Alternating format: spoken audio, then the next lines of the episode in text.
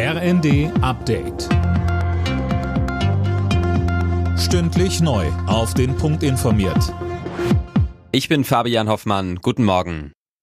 Flugreisende von Eurowings müssen sich wieder auf Einschränkungen einstellen. Die Pilotenvereinigung Cockpit hat für kommende Woche erneut zum Streik aufgerufen. Daniel Stuckenberg berichtet. Cockpit hat die Tarifverhandlungen mit Eurowings erneut für gescheitert erklärt. Deshalb wird ab Montag gleich für drei Tage bei der Lufthansa-Tochter gestreikt.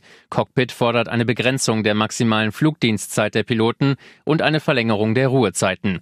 Bereits letzte Woche waren viele Eurowings-Flieger für einen Tag am Boden geblieben. Die Hälfte der 500 geplanten Flüge fiel aus. 30.000 Fluggäste waren betroffen. Die Grünen haben auf ihrem Bundesparteitag in Bonn für den vorübergehenden Reservebetrieb von zwei süddeutschen Atomkraftwerken gestimmt. Neue Brennstäbe sollen aber nicht beschafft werden. Für den äußersten Notfall stimmen wir zu, eine zeitlich begrenzte und strikt überwachte AKW-Reserve zu schaffen, heißt es in dem Beschluss.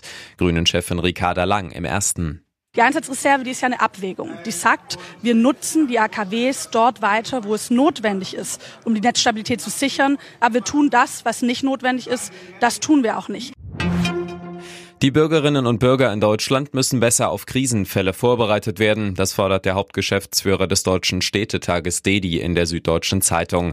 Blackouts durch Energieknappheit oder Sabotage seien realistische Szenarien. Die Menschen müssten darüber aufgeklärt werden, was in einem solchen Fall zu tun ist. Die Deutschen sind DEDIs Meinung nach in Krisen und Katastrophen bisher zu unerfahren. Seine Rolle als Hagrid in den Harry Potter Filmen hat ihn weltberühmt gemacht. Jetzt ist Schauspieler Robbie Coltrane tot. Der gebürtige Schotte starb in einem Krankenhaus. Er wurde 72 Jahre alt. Im Freitagsspiel der Fußball-Bundesliga hat es eine herbe Niederlage für Schalke 04 gegeben. 0 zu 3 der Endstand gegen Hoffenheim. Schalke bleibt im Tabellenkeller. Trainer Kramer steht vor dem Aus. Die TSG springt vorerst auf Rang 3. Alle Nachrichten auf rnd.de